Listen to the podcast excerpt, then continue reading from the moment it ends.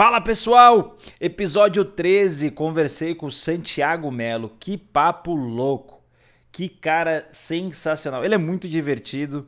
Eu não sabia, mas ele tem umas referências bem interessantes. Assiste aí, porque tá muito massa. Assiste não, ouve. É porque eu sempre confundo, mas você entendeu. Então, ouve aí que tá muito massa, sem mais delongas. Solta a vinheta. Eu sou Pedro Casale, ator e comediante, e eu tô à procura da persona perfeita. Santiago Melo! cara, queria muito falar contigo. Você é um cara que eu gosto muito na Mas comédia. já passei o remedinho certo. Mas é sério, cara, porque. O que, que você entende de persona? Nada. Nada. O que, que é persona pra você? Ca- Pra mim é como se fosse o seu. Como se você fosse o seu próprio anjo da guarda. Olha que interessante. Mas ele, você não consegue se proteger. Você é seu próprio anjo da guarda, mas ainda assim não consegue proteção. Eu pensei isso agora. E você pensa na persona quando você sobe em cima do palco? Não. Não pensa? Não, aí acho que é a hora que a gente menos tem que pensar, na verdade. A gente tem que respirar fundo e deixar a essência falar, é só isso. É só você tentar ser o mais natural possível. O Rafinha falou uma vez, acho que nem foi de- com esse propósito, mas o Rafinha falou numa entrevista que eu entro no palco como se eu estivesse entrando no banheiro para cagar. Você tem que ter uma naturalidade mais humana possível na hora de entrar no palco. O público saca, né, se não tá natural, né? Sim, sim. Vira, vira um act mesmo. Vira realmente uma interpretação de você mesmo. Qual que é a sua persona? Não sei. Você não tem ideia? Não sei. O que, que você acha que as pessoas. Porque eu acho que não, é uma coisa que não dá pra ser definida também. É mais uma coisa sentida do que definida, assim. Porque não tem como você definir como uma pessoa é, se a pessoa. Ah, essa pessoa é legal, essa pessoa. Pessoas legais também fazem coisas não legais. Se essa pessoa é iluminada, pessoas iluminadas também passam por momentos de escuridão. Então, assim, é assim como uma pessoa não tem como se definir, é a mesma coisa que definir uma pessoa. É, é algo in- infinito, é uma coisa assim, ah, como é que é uma pessoa? Ah, tem que conhecer para saber. É tipo esse tipo de. a- Uma pessoa, uma persona bem feita, eu acho que é isso. Não tem, não tem como explicar, tem como você explicar aquela pessoa mais rasa, tu falar, ah, essa pessoa é chata, essa pessoa não sei o quê. Quando uma pessoa muito foda, você olha e fala, pô, você tem que conhecer ela pra você. Você entender. concorda com o Jung, da psicanálise, que ele diz que personas são as máscaras sociais? Ô louco, aí tu já foi pra uma referência, é, como é que fala, além tempo, né? Ele Repete diz- aí, por favor. Ele diz que são as máscaras sociais, ou seja, a gente veste uma máscara para se comunicar. Então o comediante ele tem uma máscara em cima do palco. Que não Sim, é o que ele é, na não, vida é, real. é, não, mas acho que no- aí no palco é, é assim, acho que lógico isso aí na, na vida real sim, mas no palco eu acho que, que é um pouco o contrário. Porque. Porque na verdade a, perso a persona verdadeira do humorista surge quando as máscaras não existem, na verdade. Então. Eu acho que esse que é o desafio, porque a máscara é, É. uma proteção. Porque é aquele negócio que a gente tá falando, se você vai lá e interpreta a, a uma pessoa que você acha que você é, não vai dar legal. Agora, se realmente, se você vai tranquilo, é isso. Eu concordo muito, porque na vida a gente realmente precisa, sei lá, eu tô em casa, eu sou um, com a minha mulher eu sou outro, dando aula eu sou outro, no, no, no- na- no teatro eu sou outro. Agora no palco, eu acho que é o mais próximo que a gente é, porque ali ninguém te mandou subir. Você tá querendo subir, você quer contar as piadas. Algum comediante te influencia muito? Influencia de que forma, assim? Referências que você. Ah, referências, assim, é... Ah, acho que os clássicos mesmo, não tem um que, um que eu siga estritamente, não, assim. Mas quais? Comecei, eu comecei muito, muito ligado no Chris Rock, no Chapelle, aí depois fui muito pro Jim Jeffries, assim, Mark Maron. Depois o Chapelle voltou, muito legal também. E por enquanto são esses, assim, os que eu mais. Brasileiro mais algum? curto. Que você. Brasileiro, o Rodrigo Marques e o Vitor Amar. Muito bom. Gosto muito também. é, como que começou a comédia na sua vida? É, começou com coisa ruim, né? Não, assim, na verdade eu sempre gostei de, de comédia, eu sempre assisti tudo, assim, era.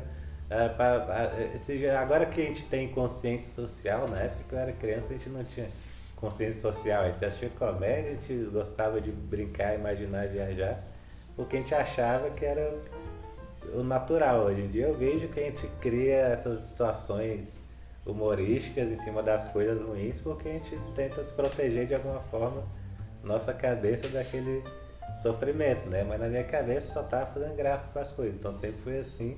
Então eu sempre, sempre me entupi de comédia, assim, de todas as formas. E sempre curtia, assim, curtia principalmente Family Guy, assim, acho que era o único desenho de fora, assim, que eu conhecia, né? Eu gostava muito das coisas aqui do Brasil.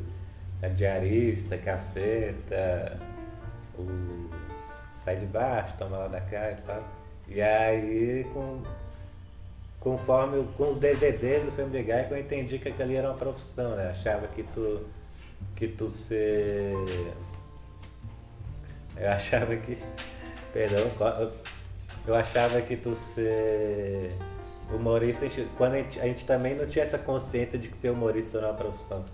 Até surgiu o stand-up no Brasil. Na minha cabeça, de ser humorista era um cara que, que foi ator, que estava na Globo e, por sorte, designaram esse cara para estar no programa de humor e ele acabou virando humorista, né? Mas não, depois de stand-up a gente viu, ah, são caras comuns que fazem comédia, né? Então aí depois que eu entendi que são caras comuns que fazem comédia, eu acho que ah, assim, é mais fácil do que eu estudar roteiro, cinema e tentar entrar numa série que nem esse mercado tem no Brasil, né?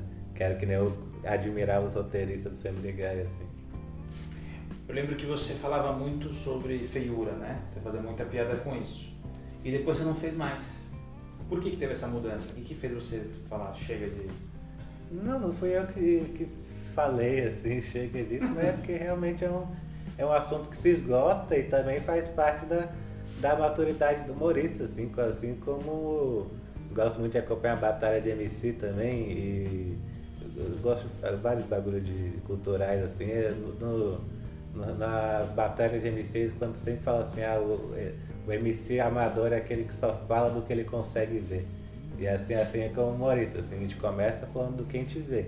A gente vai evoluindo, a gente vai para partir do que a gente sente e tudo mais, assim, porque na verdade a, a feiura nunca foi uma questão para mim, nunca foi algo que me afetasse, a aparência nunca foi algo que, me, que eu dei uma relativa importância na minha vida, era só meio que o clickbait pra galera, pra ter um carisma, pra galera gostar de mim, é porque hoje em dia, conforme a, a comédia cresceu um tanto que os humoristas começaram a ter muito ego, assim, quando a gente é criticado, a gente gosta muito de falar, ai, por que que falam de mim? Até mesmo você fala, a, a, alguns humoristas falam da aparência dele e se sentem ofendidos também.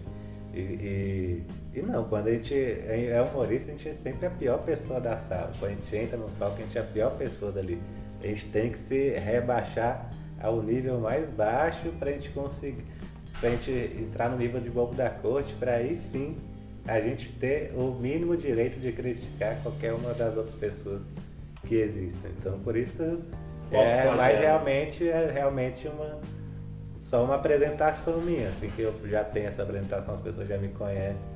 A partir daquele ponto aí já vai para outros assuntos, mas não é algo que eu decidi, não, é algo que a gente vai, vai indo, assim. Como é que você escreve piada? Qual é o seu processo criativo? Hoje em dia eu não escrevo porque estou no meio de uma pandemia e eu só vivo a, a, a tristeza de uma pandemia. Acho que o, o, o, luto, que acho que não é o luto, não falo nem de pessoas, assim, o luto da comédia, é, é foi assim que eu me senti quando deu a primeira quarentena, né? A gente já está na décima aqui.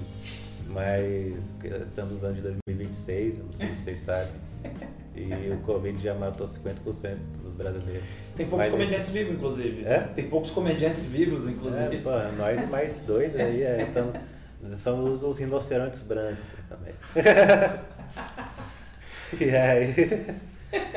mas enfim, assim, a, mas é isso, quando deu a. Quando parou os shows, é, foi como se estivesse perdendo uma das praticamente a coisa mais importante que 99% de nós tínhamos na vida. Então é me permitir viver esse luto, assim, acho que a gente ficar escrevendo ah, vou escrever um texto sobre Bolsonaro para quando os shows voltarem. Quando, quando voltar os shows, o Bolsonaro já vai ter feito mais umas 100 mil panqueques e aquele texto já não vai ter mais atualizado. Até você falar assim, ah, eu vou escrever o texto sobre ao dia que eu peguei Covid, o dia que eu não sei o que, cara.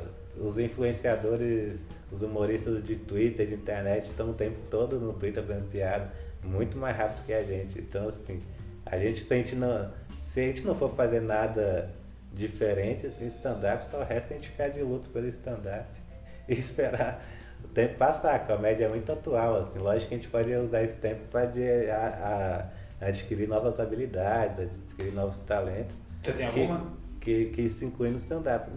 Que, que relacione com o stand-up, não. O quê? O que, que seria? Se você não fosse comediante, por exemplo, o que você faria? Chefe de cozinha. Que legal. É, não, mas se nada der certo, eu vou ser caminhoneiro. Mas no momento eu seria um chefe de cozinha. Tem algum prato que você gosta de fazer? Você fala, essa aqui eu mando muito bem. Não, eu vou, vou, pelo recente que eu vou falar que eu aprendi a fazer ceviche de um jeito que eu já mandei alguns currículos. É mesmo? Ceviche é gostoso, hein? Ceviche é top. E não é fácil fazer, não. É sim. Ah, pra quem manja, né? Cara, eu sou muito ruim na cozinha, bicho. Pode crer. Não manjo nada assim. Né? Eu como tem. A gente tem que sobreviver, cara. Umas habilidades que eu peguei nessa pandemia é do sobrevivencialismo, né? Aprendi a fazer um, um pão similar ao pão sírio, que é só farinha de trigo, água e sal. E uma frigideira, obviamente. Então, essas coisas não vão, não vão fazer nada. adiantar nada. Mas, enfim, é isso. Assim, acho. Mas, enfim, acho que é isso. o humorista, ele acho que é a única profissão, uma da, ou pelo menos uma das poucas, talvez a de psicólogo também, mas humorista é uma das poucas profissões, jornalista também. É, então, vocês bem tem vários. Acho que, acho que os comunicadores de Sim, é, mas é, realmente a gente, a gente que trabalha com comunicação, principalmente os humoristas, a gente tem a chance de usar todos os talentos que a gente puder. Por exemplo, você, você é um cara que é ator, tem gente que é que, é, que manja de música, tem gente. Porra, o Márcio Pial manja de dança, o maluco faz umas danças. Então, assim, a, é, a comédia assim, é desenvolver talento, acho que também conhecimento, né? Tu tem uma leitura, tem um conhecimento cultural e de arte, assim, acho que tudo vale a pena, tu estudar a história da comédia, essas coisas assim. É, aproveitando que você falou isso, que dica você daria para alguém que está começando? Cara, se oriente. É... não, é assim, pô, não, não, não seria muito chato, chega na miúda, peida devagar é, do, do, é, o bagulho é a lei da malandragem, como sempre, dois passos para frente e um para trás. E. Cara, é isso, porque humoristas são pessoas chatas, né? Humoristas a gente, a gente é chato, a gente já tem pouca. Acho que talvez. A, a, eu já comecei na comédia pensando um pouco assim, tá? Que a gente, humoristas são pessoas mais ranzidas, são pessoas mais. Assim, mas a maioria da população às vezes acha que a gente é tipo o alegre, alegrão um Sérgio Malandro é, 24 horas. É, o Sérgio Malandro ia dar o exemplo do Porchat, acho que a gente é, é tipo o tipo Porchat, assim, tá sempre alegre, sempre assim. Mas não, na real, a, gente, a maioria de nós é chato pra caralho, assim. Então, pô, se tu chegar é, falando assim, as, as, os humoristas têm dificuldade de fazer amizade, assim, lógico que não todos, mas é assim, é só isso, até a comunicação e ter cinco minutos bons, depois 10, depois 15, pedir pra galera pra fazer peidando devagar e é isso.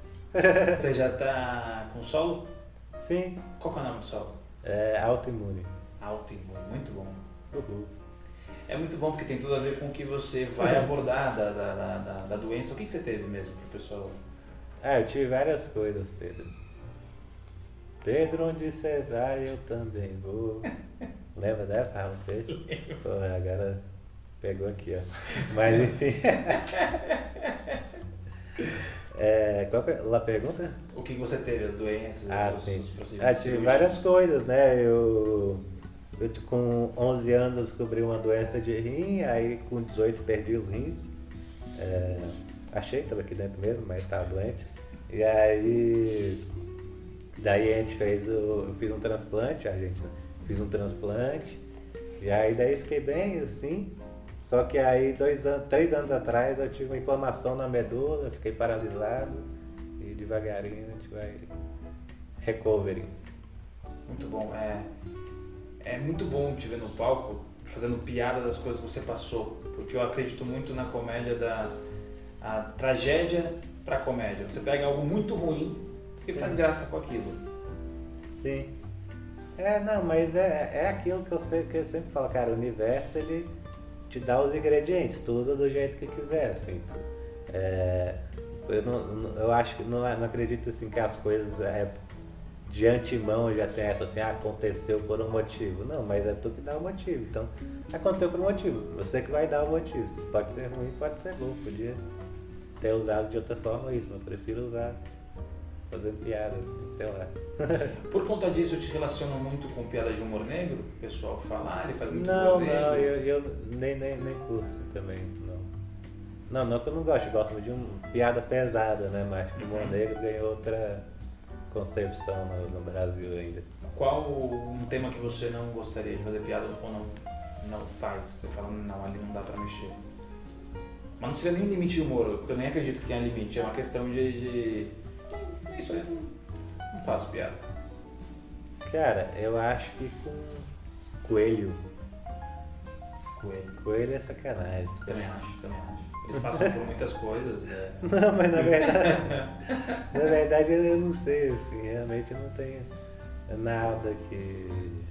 Não, não, é, não, é, não são assuntos que são tabus, na verdade, são mais opiniões, assim sabe? Os é, assuntos. É, não gosto, por exemplo, é uma coisa que tem muito humorista que faz que eu não falar, que eu não fazeria, por exemplo.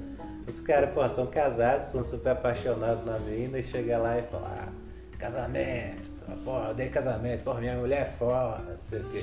É, isso aí é uma coisa que eu não. não é que é um senso comum, o casamento. É, é, sim, sim. É, mas é mais coisa desse tipo, não. Mais assim, em questão de, de limites, acho que não tem, não. Aí é a criatividade não tem limites.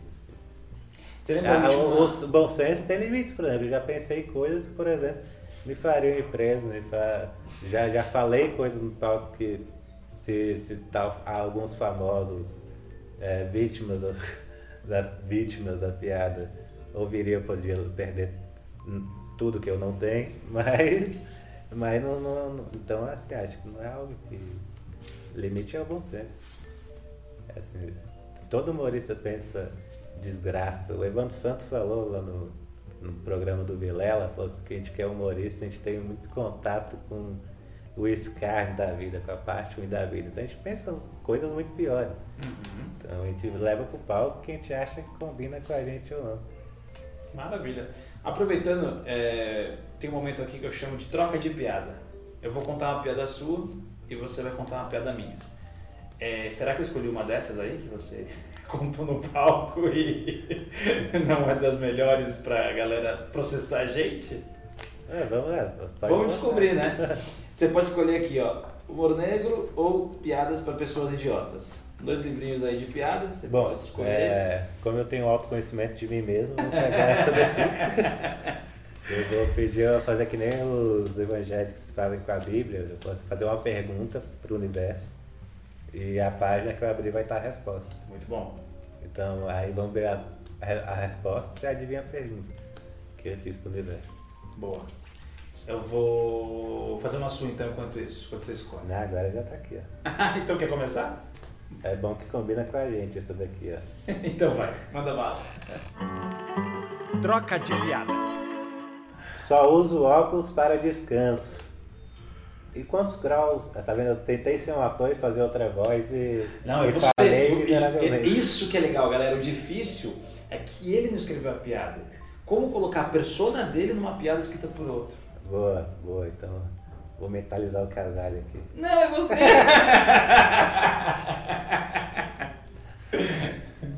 ah, mano, então, eu só uso óculos para descanso, tá ligado?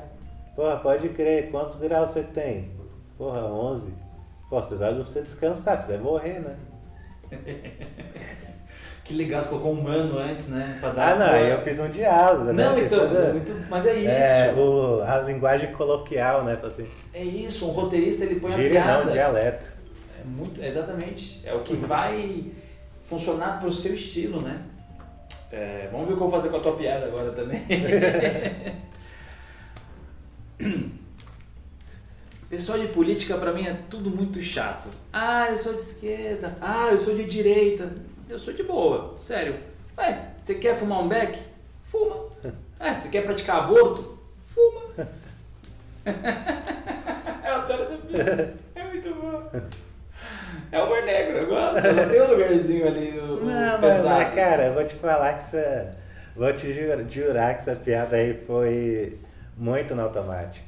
É foi, foi, assim, foi realmente de, de improviso, porque eu, eu, realmente tinha essa lógica, mas a piada na minha cabeça era, era falar assim, ah, é, era algum bagulho, uma piada com alguma coisa de livre comércio, era algum bagulho meio político, só que aí como eu me confundi na hora, acabei descobrindo a piada. Tem umas piadas Muito que a gente legal. descobre quando a gente está numa vibe espiritual, aquela vibe, se a gente, se a gente consegue conectar o que a gente está no dia com o que a plateia está no dia, aí a, a possi tem aquele.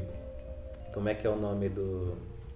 daquele bagulho que, que existe no universo? Buraco de minhoca. Abre-se um buraco de minhoca uhum. de, infinitas possibilidades comediantes. Muito legal. você, você, você, estuda bastante essas coisas de, de como é que eu poderia falar isso? Isso é física quântica, talvez? Energias? O que, que seria isso? Não, física quântica é muito coisa de yoga de branco também. É muito.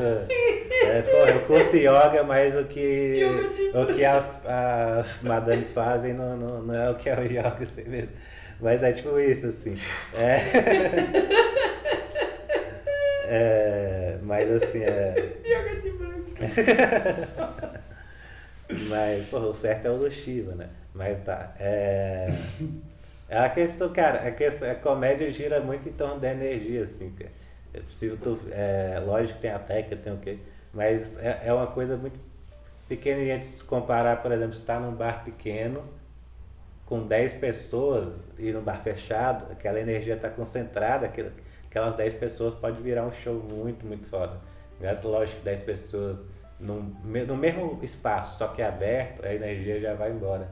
Ela tem que estar concentrada de alguma forma. Mesmo se for das pessoas no ambiente de 200 lugares, aí também aquela energia se dissipa. Agora, é muito, muita coisa de energia, o jeito que a gente entra, o jeito que... Tem um livro que fala isso, eu falei no podcast aí, do...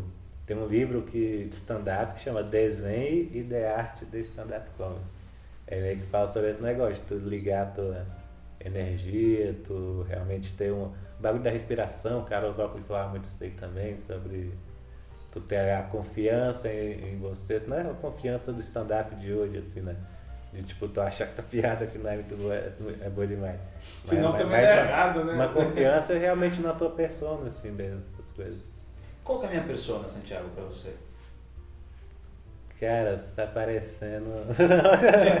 Aí tá vendo, já vou falar pra Mas, mas vai, mas vai pro rótulo. É que é, Pensa assim, a, a plateia não te conhece, a gente sobe no é. palco. A primeira coisa que a plateia vê é, é o estética É, e, sim, não, mas é, se, se, se, pelo, pela, pela aparência, te julgando pela aparência, tu parece realmente um professor um pouco doidinho, assim.